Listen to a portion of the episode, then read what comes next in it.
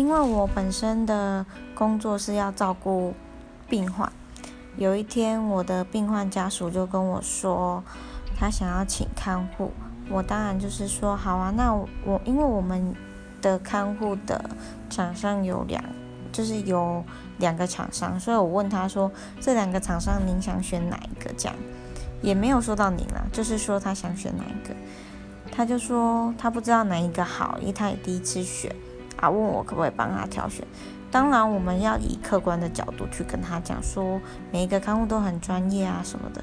他就突然冒了一句：“我跟你们院长很好。”这句话让我嗯瞬间傻眼，也印象非常深刻。